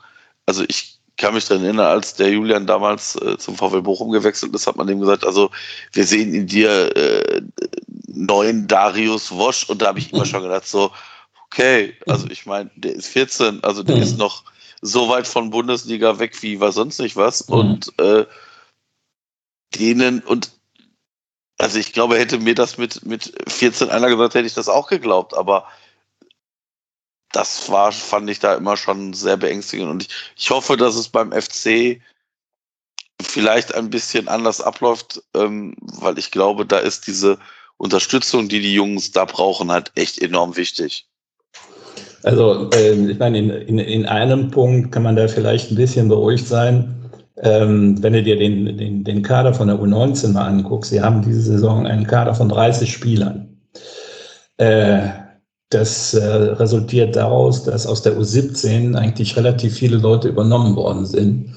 Und zwar, wie Rotenbeck mir äh, gesagt hat, ähm, auch, auch mit der, nicht nur, aber auch mit der Überlegung, dass man den Jungs gegenüber natürlich eine Verantwortung hat, weil die U17 nur vier oder fünf Spiele in der letzten Saison bestreiten konnte, sodass man also jetzt bei der Entscheidung, ist das jetzt jemand, der von der U17 zur U19 hochgezogen werden kann, dass man da also nur eine ganz schmale ähm, Entscheidungsbasis hatte oder Bewertungsbasis hatte und deshalb dann hingegangen ist und gesagt hat, so im, Zweifel ziehen wir hoch. Ähm, und das finde ich dann ehrlich gesagt auch in Ordnung. Das, ja, genau. Das ist nämlich auch der große Vorteil unserer jetzigen U21. Die sind ja letztes Jahr auch im Rhythmus geblieben, im Spielrhythmus. So die hatten ja nicht den Corona-Break, ja. die andere Regionalligen. Da war ja die West, glaube ich, die ganz große Ausnahme. Ja. Ähm, das kann ja nur von Vorteil sein, jetzt in der Entwicklung von Jugendspielern gesamtgesellschaftlich, Gesamtdeutschland. Ähm, glaube ich, kann ein großer Vorteil sein. Und das wird ja auch Mannschaften betreffen, die jetzt von der von der fünften in die Regionalliga aufgestiegen sind, die haben ja nicht gespielt. Ähm, mhm. Also jedenfalls nicht denselben Spielrhythmus wie die Spieler in der Regionalliga. Und deswegen sieht man da vielleicht auch noch eine gewisse, ein gewisses Leistungsgefälle innerhalb der Regionalliga. Gerade weil ich glaube, bei diesen jungen Leuten ist ja eigentlich nichts wichtiger als Spielen, Spielen, Spielen. So ist es. Ja, hast du gerade auch angedeutet bei Katterbach, dass vielleicht sogar da eine Laie zu irgendeinem Zweitligisten sogar mehr Sinn ergeben würde, als mhm. bei den Profis mal eine halbe Stunde mitzutoren und dann wieder ja. nicht, so irgendwie. Ja. Ähm, genau. Also vielleicht muss. Hm? Sorry. Sag ruhig, sag ruhig. Ähm, vielleicht ist an der Stelle auch nochmal ein Gedanke, dass man darauf hinweisen kann, dass der FC im, im, Unterschied etwa zu Eintracht Frankfurt oder Bayer Leverkusen sich ja dafür entschieden hat, die U21 beizubehalten. Ne? Es mhm. gibt ja äh, Vereine, die auch heute noch darüber nachdenken, ob das äh, nicht vielleicht ein Luxus ist. Und beim FC hat es sich wirklich bewährt, eben auch in der letzten Saison, also eine ganze Reihe von U19-Spielern, die also zwar dann Freundschaftsspiele in der U19 bestreiten konnten, aber keine Wettkampfspiele, äh, dann in der U, äh, U21 äh, Spielpraxis unter Wett Wettkampfbedingungen äh, bekommen haben. Ne? Also das war wirklich schon eine Win-Win-Situation. Ja, definitiv. Also ich glaube, da geht nichts über Spielpraxis äh, einfach. Und wenn man die gewährleisten kann, ist das schon mal viel, viel mehr wert als die allerbeste Ausbildung. Was ich mich immer wundere, ist aber, wie wir so eine gute Nachwuchsmannschaft haben können oder Nachwuchsmannschaften haben können, wenn doch die Zustände am Geisbockheim so katastrophal sein sollen, wie ich immer überall lese. Ja, hast du wohl recht. Das ist eigentlich nicht erklärbar. Ähm, ich erinnere mich an äh, ein Interview mit Rotenbeck, wo er mir erzählt hat, dass ähm, an bestimmten Tagen drei Nachwuchsmannschaften sich einen Platz am Geisbockheim teilen müssen. Und das kann man sich ja wirklich nicht vorstellen, ne? wie da also noch wirklich ein sinnvoller äh, Trainingsbetrieb und ein wirklich fördernder äh, Trainingsbetrieb gewährleistet sein kann. Ne? Ähm, es ist, ist also eigentlich nicht zu glauben. Wenn, dir, wenn, wenn man sich überlegt, wir haben ja im Prinzip am, am Geisbockheim gibt es vier Plätze, die wirklich für Training von äh, Nachwuchsmannschaften geeignet sind. Ne? Das ist dieser kleine Kunstrasenplatz oben am ähm, äh, Franz-Bremer-Stadion und dann diese drei Plätze, die auf dem Areal dahinter sind. Ne? Vier, vier ähm, äh, äh, Fußballplätze. Äh, und wenn, wenn man mal äh, zusammenzählt, äh, gibt es, ähm, äh, ich glaube, mindestens zwölf Mannschaften, äh, alleine die im Nachwuchsbereich der Herren äh, unterwegs ist. Und dazu kommen noch fünf Mannschaften äh, der Damenabteilung. Ja. Also äh, wie da ein, ein, Trainingsbetrieb funktionieren kann, ist mir schleierhaft. Ich finde, ehrlich gesagt auch, meine, wir, haben, wir haben ja eben auch Lobendes über den Vorstand gesagt und äh, äh über, über Geschäftsführung. Äh, ich, ich finde, eins ist wirklich falsch gemacht worden, dass man sich äh, so stark darauf versteift hat, äh, alle, alle Nachwuchsmannschaften am äh, äh, Geisbockheim behalten zu wollen. Wenn man also äh, und, und, vor allen Dingen eben keine, keine Alternative zu dem Ausbau äh, dann hat. Ne? Und wenn man, wenn man da etwas flexibler wäre, wenn man dann zum Beispiel sagen würde, so, wir, wir behalten jetzt sagen wir mal ab, ab U15 behalten wir alles am Geisbockheim und für die anderen suchen wir eine Alternative. Und da muss man einfach mal abklopfen, inwieweit da Dinge möglich sind. Ne? Ob das über eine Kooperation mit der ersten Jugendfußballschule in Köln ist, ob das mit anderen Vereinen, äh, die es ja auch am Militärring gibt, äh, ist. Also da, da sind sicherlich andere Möglichkeiten da. So hat man jetzt im Moment einen Stillstand. Und es steht in den Sternen, wann, wann da also der erste Bagger nun wirklich äh, den, den, den ersten, äh, den, die erste Tonne Erde ausheben kann. Ne? Ähm, was ich mir noch frage, gerade wenn man diese etwas problematischen Bedingungen hört, wie viel Gewicht da eigentlich der Rolle der einzelnen Jugendtrainer zukommt. Also wie viel kann man das vom Erfolg an der, an der Personalie zum Beispiel Zimmermann festmachen?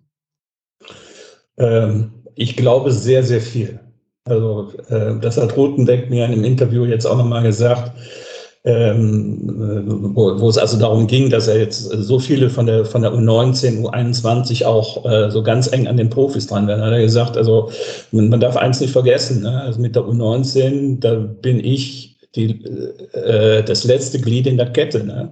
Da haben also vorher ganz viele Trainer eben hervorragende Arbeit geleistet, sonst wäre das gar nicht möglich. Und ich glaube, das, das ist wirklich ein Geheimnis äh, des Erfolgs. Ja? Ähm, eben, was, was Trainer anbetrifft, sind, äh, ist der FC also wirklich gut aufgebaut, äh, äh, aufgestellt ne?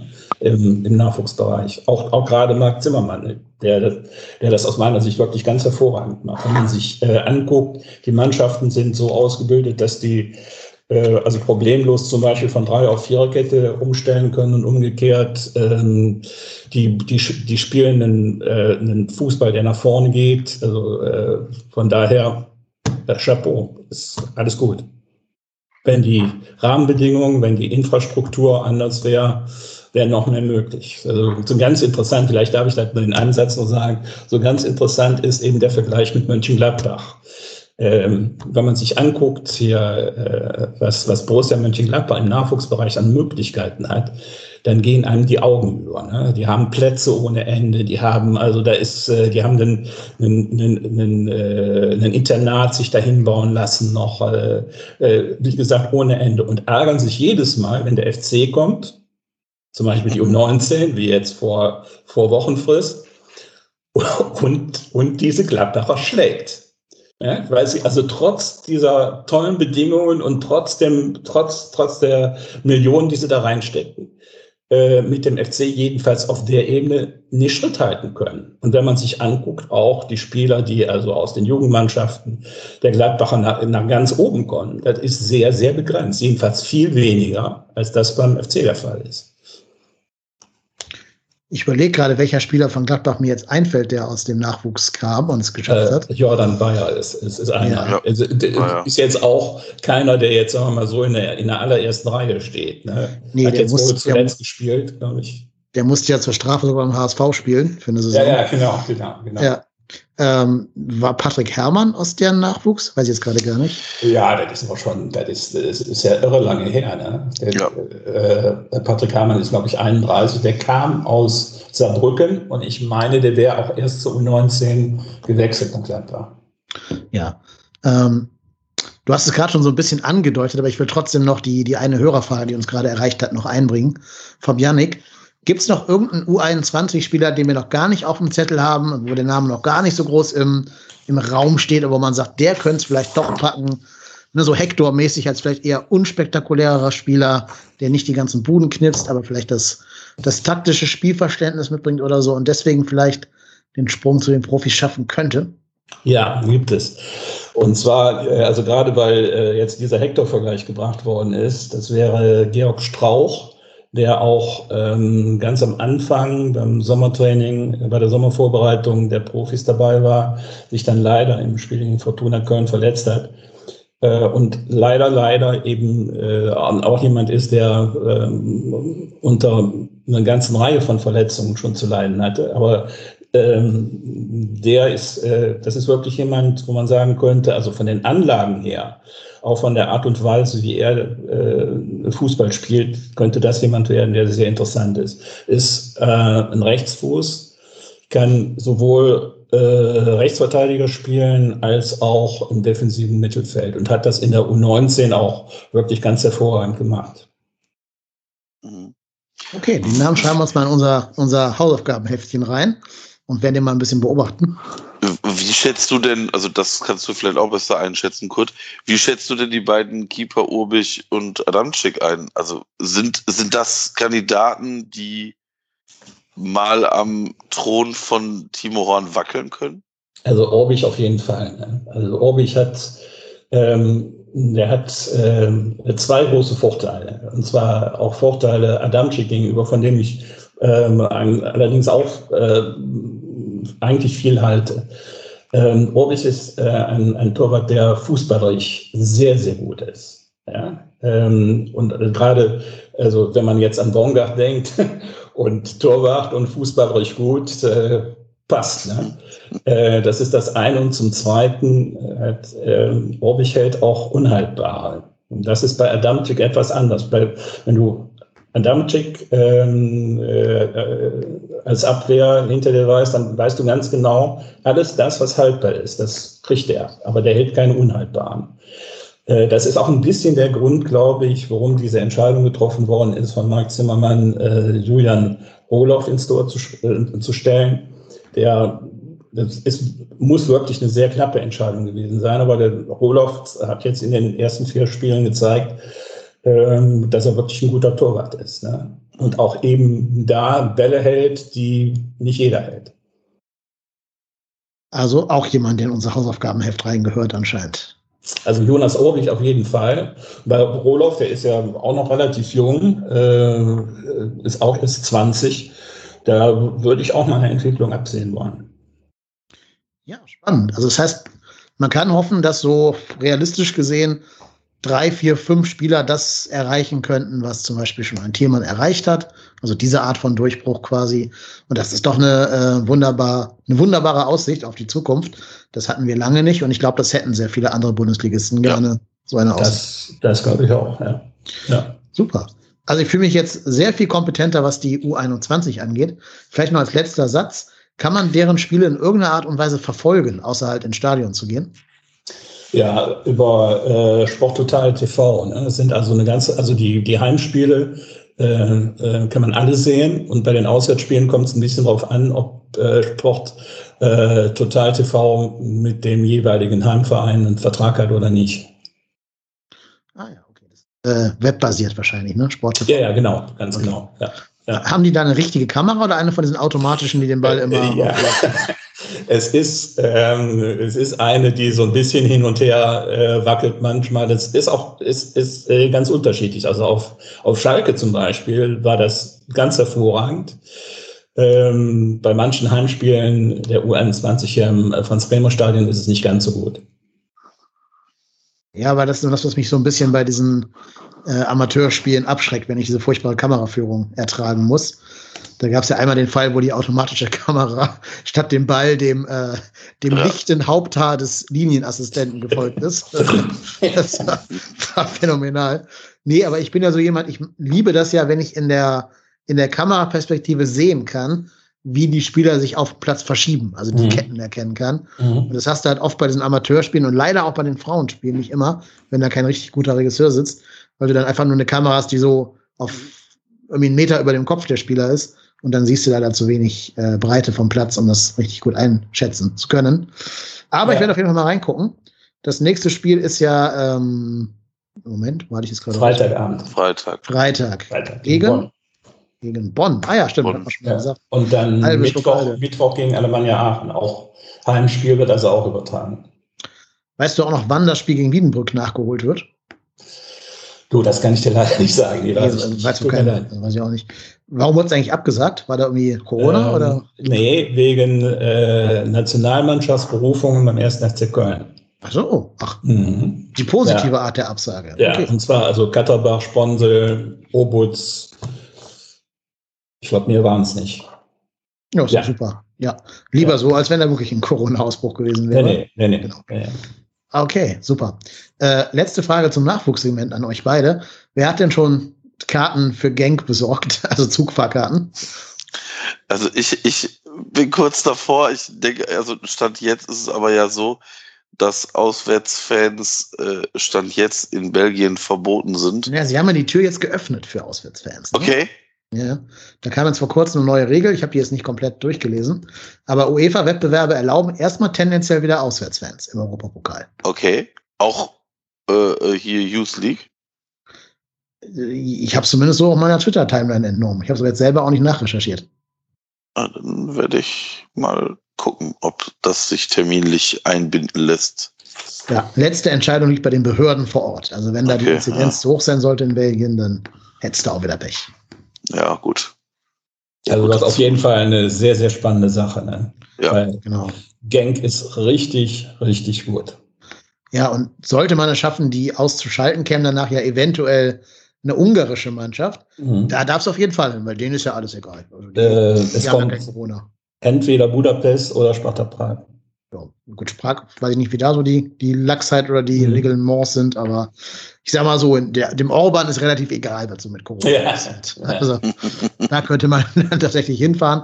Ob man das will in so einem Land, wo keine, keine Maßnahmen gelten, ist eine andere Frage. Muss ja. jeder für sich selbst entscheiden. Super. Aber ich finde, dann haben wir heute eine für unsere Verhältnisse kurze, knackige Folge gemacht. Also für unsere Verhältnisse.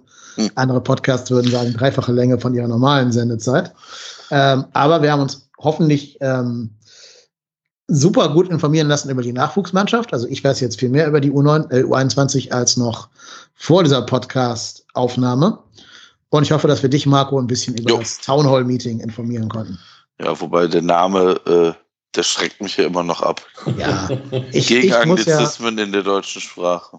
Ich bin auch against, against Anglizismen, aber ähm, mich, ich muss bei Town Hall Meeting immer an die Serie Gilmore Girls denken, wo die immer in so einer komischen Scheune sitzen und dann da die Geschicke von ihrem komischen Dorf da in epischer Breite diskutieren. So ein bisschen sah das Setting auch so aus. Also insofern ähm, hat es zumindest mein Kopfkino angefeuert. ja, okay, ja. Da bin ich raus bei Gilmore Girls. Da bin ich raus. Ja, macht ja auch nichts. Muss ja auch nicht jeder drin sein. genau. Ja. Dann bleibt uns, glaube ich, nur noch, uns nochmal ganz, ganz herzlich bei allen unseren Spenderinnen und Spendern zu bedanken. Ähm, ja. Wir sind fast vom Stuhl gefallen, was letzte, wann kam die letzte Folge? Am Dienstag, ne? Was letzten Dienstag, Mittwoch ja. passiert ist. Ähm, wir hatten ja in der Sendung noch einen Spendenstand genannt, wie, wie es gerade so steht. Und dann habe ich dem Marco geschrieben, ey, guck mal, guck mal noch mal in das Dokument rein. Ähm, mhm. Also wir beide echt fast vom, vom Glauben abgefallen, was da alles in diesem einen Tag irgendwie dazugekommen ist. Also mega, mega vielen Dank an alle, die da was äh, gespendet haben. Wie gesagt, wir dürfen leider keine Einzelpersonen nennen, weil wir nicht die äh, Erlaubnis von den Leuten eingesammelt haben, das zu tun. Deswegen müsst ihr es leider mit so einem allgemeinen Dankeschön leben. Aber wirklich jeder einzelne Cent äh, ist total wertgeschätzt von uns. Vielen, vielen, vielen, vielen Dank dafür. Hilft alles, dass wir unseren Podcast hier weitermachen können, ohne da selber mit mehr Kosten bei rauszugehen. Denn wir haben halt monatliche Kosten wegen dieses Podcastes hier und äh, die würden wir gerne decken. Und da hilft natürlich jeder Cent, den ein Hörer, eine Hörerin vielleicht übrig haben und uns zuschicken möchten. Jo. Wer das tun will, kann einfach auf www.trotzdemhier.de slash spenden gehen und findet da alle Möglichkeiten, die wir zur Verfügung gestellt haben dafür. Was auch hilft und überhaupt null Cent kostet, ist, wenn ihr diesen Podcast teilt, wenn ihr Mundpropaganda betreibt, wenn ihr ihn bei iTunes und bei Podcast Addict positiv bewertet, wenn ihr unseren YouTube-Kanal, der heißt auch youtube.com slash trotzdem hier, abonniert und da auch die Videos kommentiert, äh, abonniert, die Glocke drückt und Freunden davon erzählt. Lasst euch trotzdem hier Tattoos stechen. Macht gerne Werbung für uns. Ähm, hilft, hilft alles. Ja. Und man kann ja auch schon spoilern, da werdet ihr aber wahrscheinlich nächste Woche mehr erfahren, dass äh, wir ausgabentechnisch ein bisschen was äh, gemacht haben, was aber, denke ich mal, vielleicht den einen oder anderen freuen wird. Genau, nächste oder übernächste Woche, wann genau. wissen wir noch nicht ganz ja, genau. genau. Aber es wird eine, eine Weltpremiere hier in diesem Podcast. Ja. Das verraten wir schon mal. Bleibt gespannt, verfolgt unsere Social Media Kanäle, äh, trotzdem hier.de auf, äh, Quatsch, trotzdem hier auf Twitter, ohne de natürlich, äh, oder die Webseite www.trotzdemhier.de. Ich glaube, da werdet ihr alles erfahren, was hier in nächster Zeit so Großes passiert. Äh, ich habe mich wie ein kleines Kind gefreut, als das eingetreten ist, dieses Event. Und ich hoffe, unsere Hörerinnen und Hörer, denen geht's dann, so wenn es soweit ist, ganz genauso. Jetzt haben wir aber sehr fies hier. Ne? Ganz ah, sehr, sehr das ist äh, sehr, sehr gespoilert. Also, Oder nicht ah. geteasert, ne? Also Oder geteasert, richtig, genau. Richtig ah. angefixt. Ah. Äh, genau. Aber das müsst ihr jetzt aushalten können, noch zwei oder drei Wochen oder so. Und dann gibt's hier die große Weltpremiere. So ich mache auch noch ein bisschen Werbung für meine Privatprojekte an dieser Stelle. Ähm, wer gerne mich über diverse Marvel-Serien und Marvel-Kinofilme reden hören möchte, kann mal nach dem Podcast von Quotenmeter FM suchen. Den gibt's überall, wo es Podcasts gibt. Und in der aktuellsten Folge, die jetzt letzten Freitag erschienen ist, am, ich glaube, 3.9., ähm, da durfte ich zu Gast sein beim Fabian. Und wir haben gemeinsam über Marvel-Serien auf Netflix und auf Disney Plus geredet. Das war die Folge 623. Hört da gerne mal rein und lasst da auch dem Fabian Feedback da. Und nachdem wir uns jetzt hier so lange selbst beweihräuchert haben, müssen wir auch noch unserem Gast äh, Huld und Jubel zuteil werden lassen. Unser Gast heute war Kurt Ludwigs, schreibt für fc.com über den ersten FC Köln. Gerne auch die Nachwuchsartikel, die er geschrieben hat, alle lesen, weil die super lesenswert und sehr, sehr spannend sind. Vielen Dank, lieber Kurt, dass du heute Gast gewesen bist bei uns. Sehr gerne. Möchtest du auch noch Werbung für irgendwelche Social Media Kanäle oder sonst irgendwas machen? Nein, absolut nicht. Nee. nee. Also Werbung für fc.com, das ist, äh, ist schon genug. Super, alles klar. Ähm, dann würde ich sagen, haben wir es für heute. Ne? Marco, du bist der Europatennis. Ich bin KY Lennep und wir beiden sind trotzdem hier. Macht es gut. Tschüss. Ciao. Ciao.